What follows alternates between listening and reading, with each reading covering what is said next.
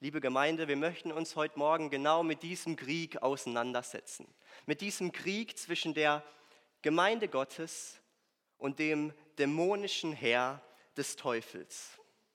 Und zugegeben, wenn man jetzt schon so beginnt, diese ganze Kriegsrhetorik und Kriegsmetaphorik, die löst bei dem einen von uns bestimmt auch ein komisches Gefühl aus.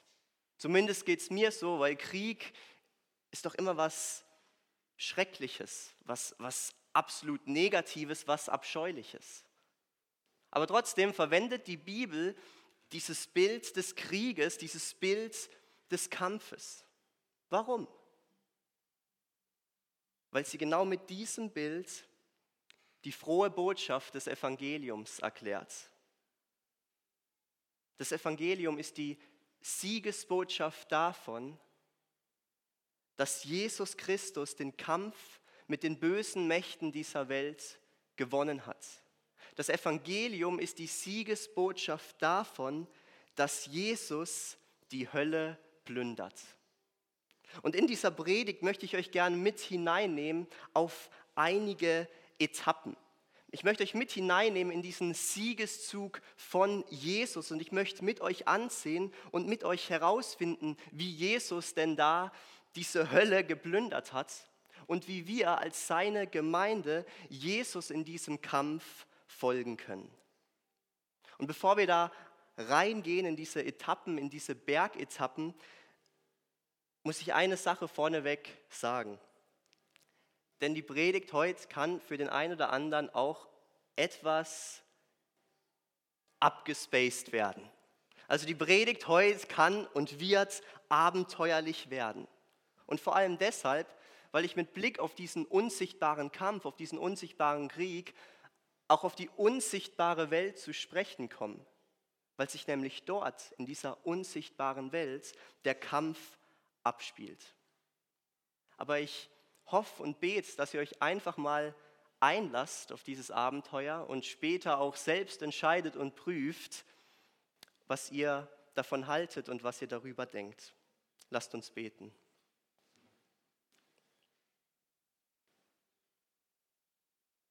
Jesus, wenn wir jetzt uns beschäftigen mit deinem Wort, mit diesem Siegeszug von dir, wo du die Hölle plünderst, dann bitte ich dich, dass wir dein Wort verstehen, dass wir es recht unterscheiden können durch deinen Geist und dass du uns offene Ohren und offene Herzen schenkst für das, was du uns heute Morgen sagen möchtest.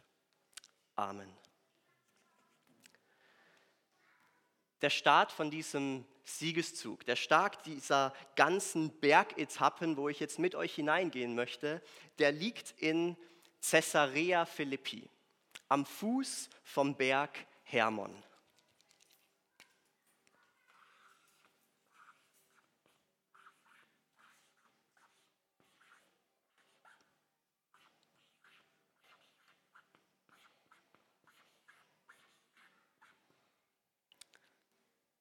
Caesarea Philippi. Was ist das für ein Ort? Das ist der Ort, wo Petrus zum ersten Mal bekennt, dass Jesus der verheißene Messias ist. Dort bekennt Petrus, jawohl, Jesus, du bist der verheißene Messias. Und dann unmittelbar auf dieses Bekenntnis, da gibt Jesus dem Petrus eine unglaubliche Verheißung, eine Verheißung, die auch uns heute als Gemeinde gilt. Ich lese aus Matthäus 16, Vers 18.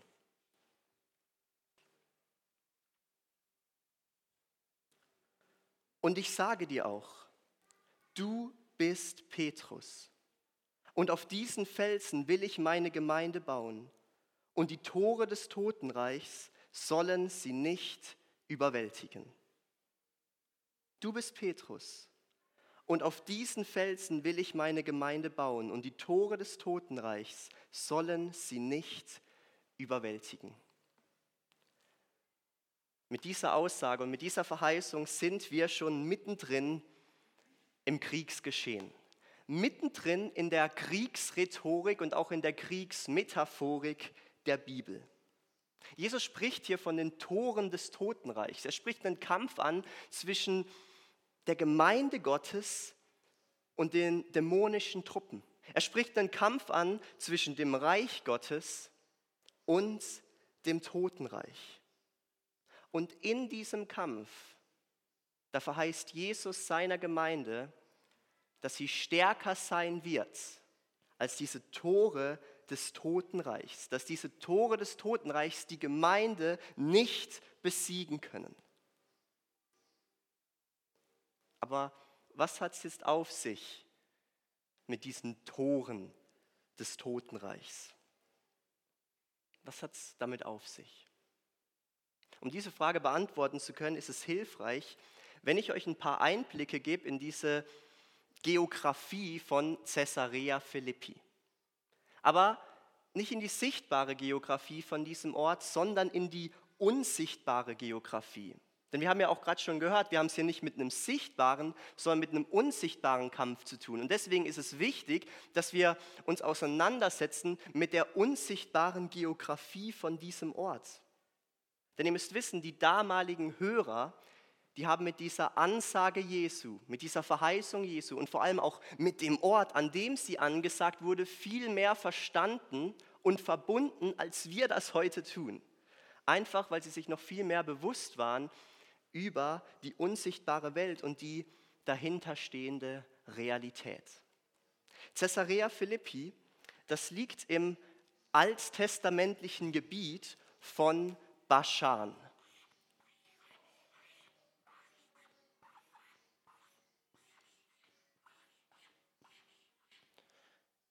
Das Gebiet Baschan, das kommt sehr häufig im Alten Testament vor und vor allem dort spielt die unsichtbare Geografie auch eine wichtige Rolle. Caesarea Philippi liegt also in diesem Gebiet von Baschan. Und was heißt Baschan?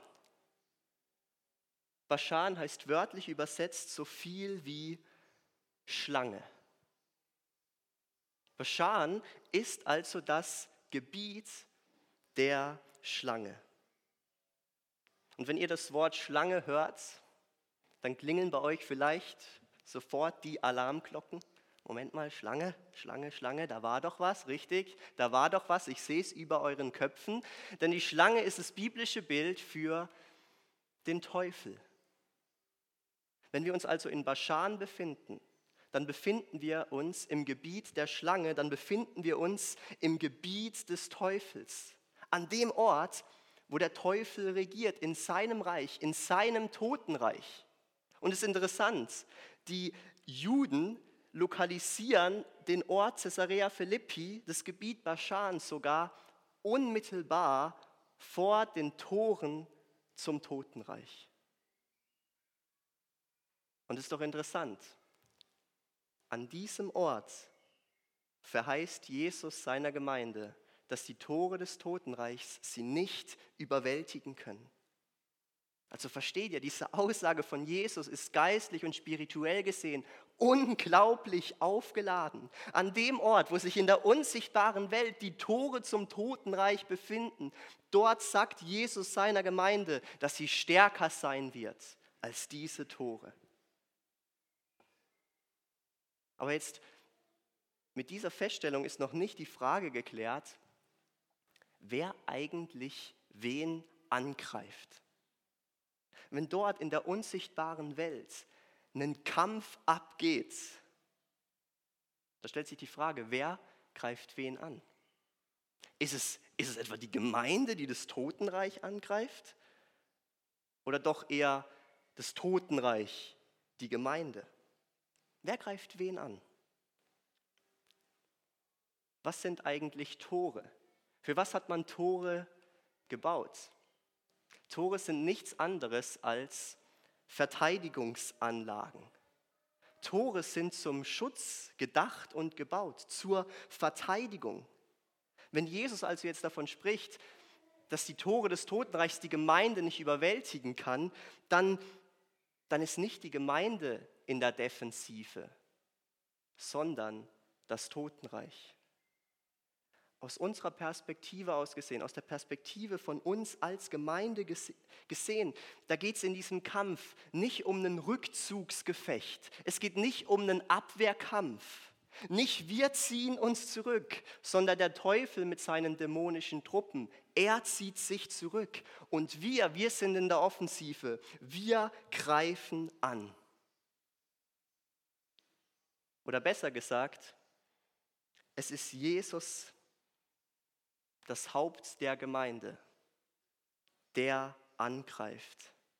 Er ist es, der in die Tore des Totenreichs eindringt. Und wir als sein Leib, als seine Gemeinde, wir sind es dann, die ihm auf diesem Weg folgen und nicht überwältigt werden. Direkt im Anschluss an diese doch, ich würde mal sagen, angriffslustige Verheißung von Jesus, da lässt Jesus dann auch erste Taten sprechen. Er nimmt Petrus nämlich mit und auch noch zwei andere Jünger. Er nimmt diese mit, seine Jünger, auf den Berg Hermon.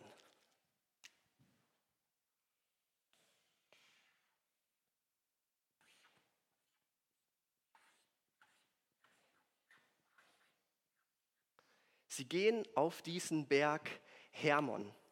Und auch hier, auf diesem Berg, ist wieder die unsichtbare Geografie entscheidend. Der Berg Hermon, das ist ein Berg, der zur Zeit Jesu bebaut war und voll war mit Altären, mit römischen Heiligtümern, mit Tempeln. So berichtet es uns mal der alte Kirchenvater Eusebius. Dieser Berg Hermon ist also ein Ort, wo nicht Jahwe, der Gott Israels, angebetet wurde, sondern andere Götter und andere Gottheiten. Es war, und es war also ein Ort, wo, wo nicht Jahwe regiert hat, sondern andere Mächte und Gewalten, um es mal mit Paulus zu sagen. Also auch beim Berg Hermon, da geht es jetzt wieder um einen spirituell aufgeladenen Ort. Und genau das gilt nebenbei bemerkt für fast alle Berge, die in der Bibel vorkommen weil Berge im alten Orient sowas wie Wohnorte der Götter sind. Wenn Jesus jetzt also diesen Berg mit Petrus und zwei anderen Jüngern besteigt, dann begibt sich Jesus hier wieder in ein fremdes Territorium. Unmittelbar nach dieser Verheißung geht Jesus jetzt auf diesen Berg und er betritt damit Feindesland. Er betritt dämonisches Gebiet, wo nicht Jahwe regiert, sondern andere Gottheiten, andere Götter, andere Dämonen. Und was dann auf diesem Berg, in diesem dämonischen Gebiet passiert, das ist unglaublich. Ein Kapitel später, Matthäus 17, Vers 2 folgende, da lesen wir folgendes. Dort auf dem Berg veränderte sich vor den Augen der Jünger das Aussehen Jesu. Sein Gesicht begann zu leuchten wie die Sonne und seine Kleider wurden strahlend weiß wie das Licht. Auf einmal erschienen Mose und Elia und die Jünger sahen, wie die beiden mit Jesus redeten. Plötzlich kam eine leuchtend helle Wolke und warf ihren Schatten auf sie. Und aus der Wolke sprach eine Stimme, dies ist mein geliebter Sohn. An ihm habe ich Freude und auf ihn sollt ihr hören. In diesem außergewöhnlichen Moment und vor allem an diesem außergewöhnlichen Ort bekamen nicht nur die Jünger von Jesus, sondern auch die Dämonen vor Augen geführt, wer Jesus wirklich ist. Plötzlich sahen sie auf diesem Berg, der auch Berg der Verklärung genannt wird, nicht mehr nur die menschliche Gestalt von Jesus, sondern sie sahen sein göttliches Wesen. Sie sahen die himmlische Herrlichkeit von Jesus. Das Gesicht von Jesus begann so hell zu leuchten, wie wenn die Sonne an ihrem höchsten Punkt steht und du direkt reinschaust. Die Kleider von Jesus, deswegen habe ich mich heute für ein weißes T-Shirt entschieden, die wurden weiß, weißer als Schnee. Sie haben geglänzt. Die Jünger waren erstaunt vor Ehrfurcht und wahrscheinlich haben dann auch die Dämonen gecheckt, wer Jesus eigentlich ist. Und dann erscheinen Elia. Plötzlich steht dann ein Mose und Jesus quatscht mit ihnen. Und dann der Höhepunkt. Diese Erscheinung der, der Herrlichkeitswolke Gottes. Die Wolke, die im Alten Testament die Gegenwart Gottes symbolisiert. Und dann aus dieser Wolke ertönt eine Stimme wie ein Donnerschlag, die sagt, das ist mein geliebter Sohn. Das ist mein geliebter Sohn. Wo ein paar Stündchen zuvor noch Petrus bekannt hat, ja Jesus, du bist der Messias, du bist der Sohn Gottes. Da bestätigt jetzt Gott selbst, dass Jesus der verheißene Messias ist, dass er der Sohn Gottes ist. Und wenn Gott sagt, Jesus, das ist, das ist der verheißene Messias, dann schwingt damit, dass Jesus derjenige ist, der der Schlange den Kopf zertreten wird. Denn darauf haben sie alle gewartet, auf diesen verheißenen Messias, wie es in Genesis 3, Vers 15 heißt, auf den, der der Schlange, und hier schwingt wieder Baschan mit, der der Schlange den Kopf zertreten wird, dass Jesus derjenige ist, der den Teufel besiegen wird. Diese Aussage Gottes, die wird nicht irgendwo ausgesagt. Die wird nicht irgendwo hinein proklamiert, sondern in dämonisches Gebiet. Was da auf diesem Berg abgeht, das ist eine unglaubliche Provokation für den Teufel. In seinem Herrschaftsgebiet im Herrschaftsgebiet des Teufels, macht die Verklärung von Jesus und vor allem auch die Stimme Gottes deutlich, dass die Zeit und die Herrschaft des Teufels zu einem Ende kommt, dass er sein Reich mehr und mehr verlieren wird, weil Jesus darin eindringt, weil Jesus es erobert, weil Jesus in dieses Reich hineingeht und es mit seiner Herrlichkeit, mit der göttlichen Herrlichkeit ausfüllt und erfüllt.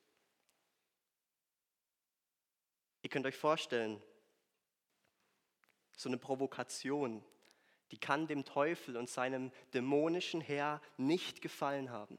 Und deswegen verwundert es auch nicht, dass es mit Jesus nach diesem Ereignis, nach dieser Verklärung mehr und mehr bergab geht. Denn kaum vom Berg runter beginnt der Leidensweg und der Sterbensweg von Jesus. Kannst es wirklich so im Evangelium auch sehen. Davor ist alles noch recht gut, die ganzen Wunder. Und nach dieser Verklärung, nach diesem Bergereignis, ist wie ein Wendepunkt, wo der Leidens- und Sterbensweg Jesu beginnt.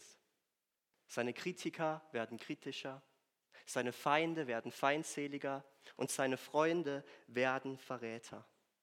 Und in diesem Leidensweg, der sich mehr und mehr zuspitzt, da hat der Teufel seine Hände mächtig im Spiel, weil er diese Provokation vom Berg Hermon nicht auf sich sitzen lassen kann. Und deswegen packt er alles aus, was er hat. Und zwar wirklich alles, auch seine mächtigste Waffe, den Tod. Denn die Verklärung Jesu auf dem Berg Hermon, die führt zum Tod Jesu auf dem Berg Golgatha.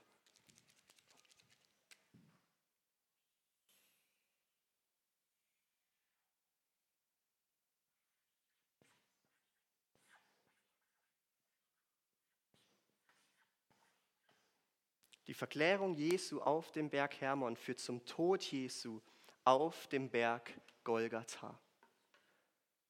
Und was dann dort auf diesem Berg passiert, in das möchte ich euch gern jetzt mit hineinnehmen und ich lade euch ein, wenn ihr wollt, dürft ihr gern die Augen schließen. Um einen Steintisch herum stand ein dichtes Gewimmel seltsamer Wesen. Aber ach, was für Wesen waren das?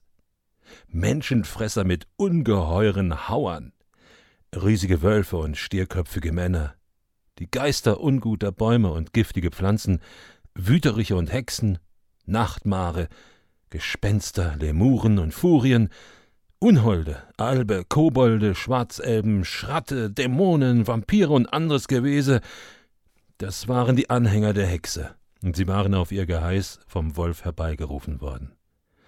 Mitten unter ihnen, aufrecht neben dem Tisch, stand die Hexe. Als sie den großen Löwen herankommen sah, hob zuerst ein bestürztes Heulen und Jaulen an, und einen Augenblick lang schien sogar die Hexe vor Schreck erstarrt zu sein. Dann riss sie sich zusammen und stieg ein grimmig wildes Lachen aus. Der Narr, schrie sie, der Narr ist gekommen, fesselt ihn. Alle umdrängten Aslan und verspotteten ihn. Miau, miau, wie viel Mäuse hast du heute gefangen, du armes Miezekätzchen? Willst du ein Schälchen Milch, Miezemuze? Alle stürzten sich nun auf ihn, selbst diejenigen, die sich bisher noch gefürchtet hatten. Er war umringt von diesem scheußlichen Gewimmel, das ihn mit Füßen trat, ihn stieß, ihn bespuckte und üblen Spott mit ihm trieb. Sie schleppten den gefesselten Löwen zum Steintisch, Einige zogen, andere schoben nach, er war zu gewaltig, und sie erschöpften alle ihre Kräfte, um ihn auf die Steintafel zu heben. Dann wetzte die Hexe ihr Messer und tötete ihn.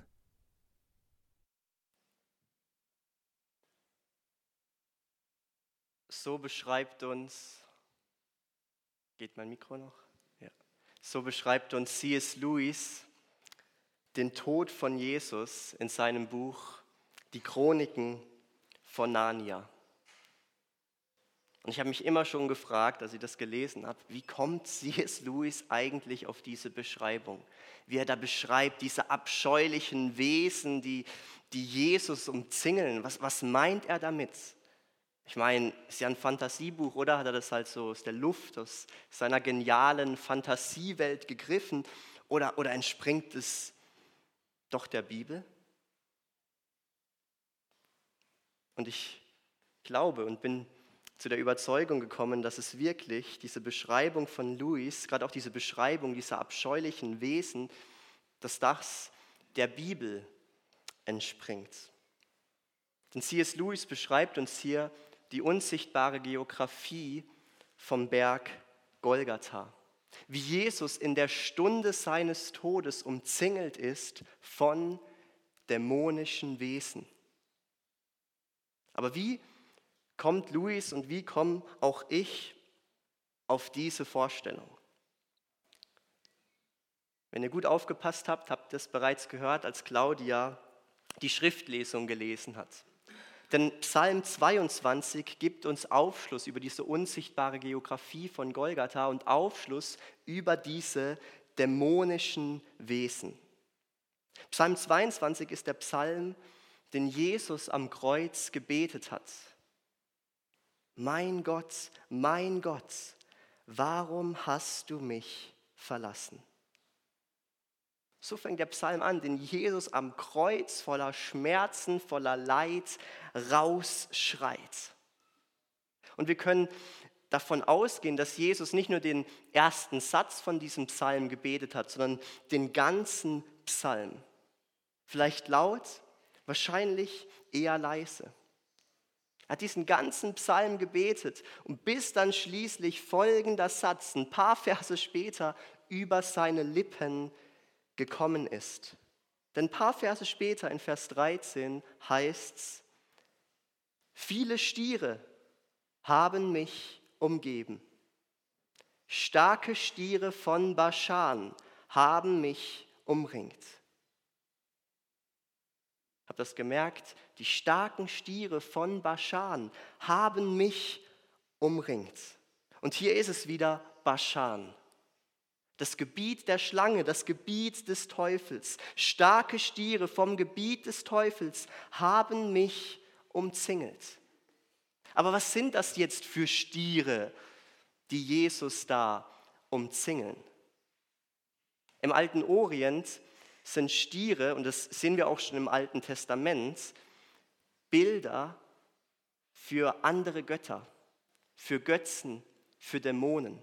Im Alten Testament sehen wir auch, wie das Volk Israel sich Stierbilder anfertigt und andere Götter, andere Götzen, andere Mächte und Gewalten anbetet. Wenn es hier also heißt, starke Stiere von Baschan haben mich umringt, dann betet Jesus hier also die starken Dämonen des Teufels haben mich umringt. In seinem Tod ist Jesus umzingelt von Dämonen. Genauso wie C.S. Lewis dargestellt hat. Am Kreuz von Golgatha geht also nicht nur ein sichtbarer Kampf ab. Natürlich ist es ein sichtbarer Kampf, wo Jesus da diese Schmerzen erleiden und dieses Gespött erdulden muss von den Menschen. Aber es geht auch ein unsichtbarer, ein unsichtbarer Kampf ab, weil Jesus in der Stunde seines Todes von Gott verlassen ist und umzingelt von Dämonen.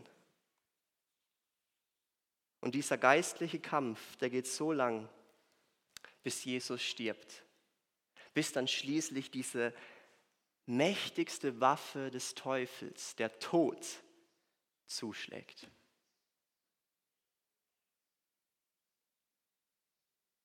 Aber was der Teufel in dem Moment noch nicht weiß, der Tod ist nicht nur seine mächtigste Waffe. Der Tod ist nicht nur die mächtigste Waffe des Teufels, sondern der Tod ist auch eine der mächtigsten Waffen Gottes. Er ist natürlich die mächtigste Waffe des Teufels, weil der Teufel damit Jesus besiegen will und weil der Teufel damit auch triumphieren will über Jesus. Aber andererseits ist der Tod auch die mächtigste Waffe Gottes, weil der Tod das Heilmittel Gottes ist gegen die Sünde und weil der Tod die Waffe ist, mit der Gott, mit der Jesus über Satan siegen will. Denn was passiert, als Jesus stirbt? Was ist da passiert? Wir bekennen das im Glaubensbekenntnis, wenn wir sagen und bekennen, gekreuzigt, gestorben und begraben, hinabgestiegen in das Reich des Todes. In seinem Tod steigt Jesus hinab ins Totenreich. Und zwar im wahrsten Sinne des Wortes. Er begibt sich ins Totenreich. Er begibt sich in die Hölle. Und zwar mit dem Auftrag, die Hölle zu plündern. Weil genau dafür musste Jesus sterben, um in die Hölle zu gehen und um diese Hölle zu plündern, um die Toten wieder zurück ins Leben zu führen. Um die Toten zurück ins Leben zu führen. Der Liederdichter Friedrich Bodelschwink, der drückt es in seinem Lied nun gehören unsere Herzen ganz dem Mann von Golgatha, das wir gerade gesungen haben, der drückt es da in der dritten Strophe mal so aus. Doch ob tausend Todesnächte liegen über Golgatha, ob der Hölle Lügen Mächte triumphieren fern und nah, dennoch dringt als Überwinder Christus durch das Sterbenstor und die sonst des Todes Kinder führt zum Leben er empor. In seinem Tod steigt Jesus ins Totenreich hinab und führt die sonst des Todes Kinder zum Leben empor. Jesus dringt in die Hölle rein und er entreißt dem Teufel seine Gefolgschaft. Er entreißt ihm seine Anhänger. Es kommt zu einem Herrschaftswechsel. Dort im Totenreich sammelt Jesus diejenigen zusammen, die von jetzt an nicht mehr unter der Herrschaft des Satans stehen wollen, sondern unter der Herrschaft Gottes. Und genau das ist das Evangelium, diese Botschaft, die auch für dich und mich heute Morgen gilt. Jesus will auch dich befreien von der Herrschaft des Teufels, von der Herrschaft der Sünde. Er will auch dich vom Tod wieder ins Leben führen. Er will dir ein neues Leben schenken. Ein Leben, in dem du unter der Herrschaft Gottes stehst, unter dem Schutz, unter dem Segen des Höchsten. Und ich frage dich, glaubst du das? Glaubst du das? Glaubst du, dass genau das das Evangelium ist? Diese Siegesbotschaft von der Plünderung der Hölle. Ich habe gerade schon aufs Glaubensbekenntnis verwiesen, mit dem wir diesen Glauben, unseren Glauben bekennen können. Und neben dem Glaubensbekenntnis ist in meinen Augen auch die Taufe Ausdruck und Bekenntnis von diesem Glauben. Und die Taufe ist gleichzeitig auch noch viel mehr. Denn in der Taufe steigen wir mit Jesus hinab ins Totenreich. Denn genau das symbolisiert die Taufe. Dafür steht dieses Untertauchen bei der Taufe. Wie wir mit Jesus sterben. Wie wir mit Jesus Anteil haben an seinem Tod und Anteil an seinem Eindringen ins Totenreich. Aber wir kommen auch wieder siegreich raus hervor. Und dafür steht dann, so sagt es uns Römer 6, das Auftauchen bei der Taufe. Dass wir mit Jesus, weil Jesus in uns lebt, Anteil haben an seiner Auferstehung.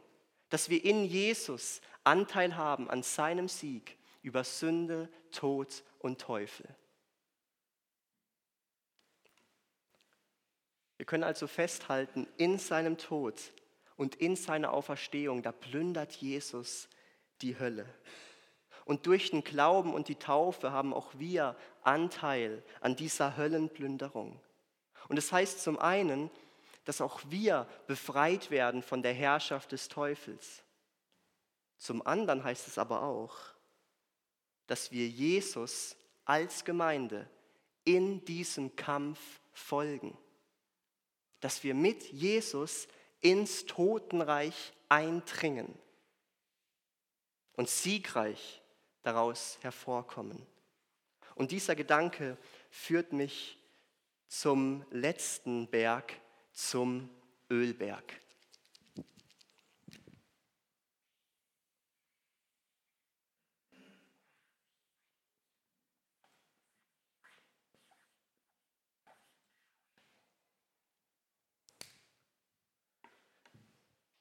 nach dem erfolgreichen Siegeszug von Jesus, 40 Tage nach seinem Tod, nach seiner Auferstehung, da sammelt Jesus seine Jünger beim Ölberg. Und auch bei dem Berg, da gäbe es wieder einiges zu sagen über die unsichtbare Geografie, aber das wird an dieser Stelle jetzt doch etwas zu weit führen. Viel wichtiger ist es, was Jesus seinen Jüngern dort auf diesem Berg sagt und vor allem aufträgt. Matthäus 28, Vers 18 bis 20. Mir ist gegeben, das sagt Jesus seinen Jüngern, alle Gewalt im Himmel und auf Erden. Darum geht hin und mache zu Jüngern alle Völker, tauft sie auf den Namen des Vaters und des Sohnes und des Heiligen Geistes und lehrt sie zu halten alles, was ich euch befohlen habe. Und siehe, ich bin bei euch alle Tage bis an der Weltende. Jesus erteilt hier seinen Jüngern und seiner Jüngergemeinde einen Auftrag. Und wenn du dich schon immer gefragt hast, was auch der Auftrag von uns als Gemeinde ist, dann gibt Jesus uns hier Aufschluss, denn dieser Auftrag gilt auch uns heute. Es ist der Auftrag, Jünger zu machen. Der Auftrag, Menschen zu Jesus zu führen. Oder vielleicht etwas anders und umfassender ausgedrückt. Jesus erteilt uns hier den Auftrag, Gemeinde zu gründen und Gemeinde zu bauen. Denn die Menschen, die zu Jesus finden, die werden zum Teil seiner Gemeinde. Die werden zugehörig zu seiner Gemeinde. Und deswegen ist es unser Auftrag, Gemeinde zu gründen und Gemeinde zu bauen. Wir alle sind dazu aufgerufen, all unsere Kräfte, die wir haben, zu mobilisieren und einzusetzen, um die Gemeinde Gottes zu gründen, oder nicht zu gründen, sie gibt es ja schon, aber neue Gemeinden zu gründen und die Gemeinde Gottes zu bauen. Das ist uns in unserer heilsgeschichtlichen Zeit, in der wir leben und in der allerhand abgeht, das merken wir, in dieser heilsgeschichtlichen Zeit, in der wir leben, ist das unser wichtigster Auftrag. Es ist der Auftrag und das Ziel unseres Lebens, es ist der Auftrag und das Ziel von uns als Gemeinde. Es geht nicht darum, dass wir uns als Gemeinde hinter unseren vier Wänden verschanzen. Denkt an diese Verheißung in Caesarea Philippi, sondern es ist unser Aufdruck als Gemeinde, dass wir vorrücken, dass wir das Totenreich angreifen, indem wir Gemeinde bauen. Und wenn wir diesen Auftrag ernst nehmen, dann folgen wir Jesus in seinem Angriff und vor allem in seinem Siegeszug aufs Totenreich. Dann plündern wir die Hölle, weil wir als Gemeinde wachsen werden und in dieser Welt sozusagen auf Feindesland mehr und mehr Raum einnehmen werden. Dann nämlich, wenn sich Menschen zu Jesus bekehren und sich seinem Reich anschließen. Und für diesen Bau der Gemeinde, da brauchst du nicht nur ein paar gute Prediger und Pastoren. Dazu brauchst du dich und mich. Dazu brauchst uns alle. Es braucht dich mit deinen Begabungen. Es braucht dich mit deinen Fähigkeiten. Es braucht dich mit deinen Ressourcen. Das ist unser Auftrag in dieser heilsgeschichtlichen Zeit, in der wir leben. Und an dieser Stelle möchte ich schließen mit zwei unglaublichen Verheißungen und Zusagen, die diesen Auftrag, den Jesus uns hier gibt, umrahmen. Ich habe es gerade gelesen, wie Jesus sagt, gerade vor diesem Auftrag, mir ist gegeben alle Gewalt im Himmel und auf Erden. Mit dieser Verheißung erinnert uns Jesus zurück an Caesarea Philippi, an die Zusage, dass wir als Gemeinde bei unserem Angriff aufs Totenreich siegen werden. Warum? Weil Jesus die Macht hat, weil Jesus die Herrschaft hat in der sichtbaren und in der unsichtbaren Welt. Und, jetzt, und die zweite Verheißung, die das Matthäusevangelium abschließt, siehe, ich bin bei euch alle Tage bis an der Weltende. Jesus ist bei uns. Das ist die Zusage, das ist die Verheißung. Er geht mit uns mit, mit uns als Gemeinde. Er geht sogar mit ins Totenreich. Und nur deshalb können wir diesen Auftrag auch überhaupt erst auf, ausführen, weil Jesus mitgeht, weil Jesus vorangeht. Diesen Auftrag der uns als weltweite Gemeinde und Kirche Gottes gilt. Diesen Auftrag, der auch uns als AB-Gemeinde gilt. Den Auftrag, die Hölle zu plündern. Lasst uns beten.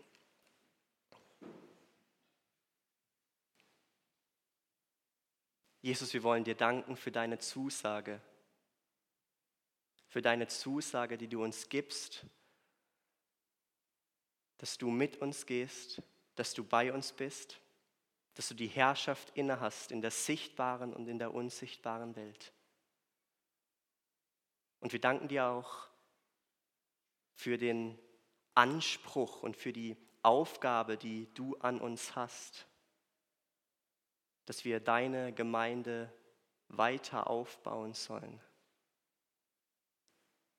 Und ich bitte dich heute Morgen, für deinen Geist, für den Geist, der Gemeinde baut, dass du den in unsere Herzen ausgießt und uns erfüllst mit diesem Geist, dass du uns zeigst, wo es dran ist, in unserem Leben uns mit hineinzugeben und mit hinein zu investieren, deine Gemeinde zu bauen. Amen.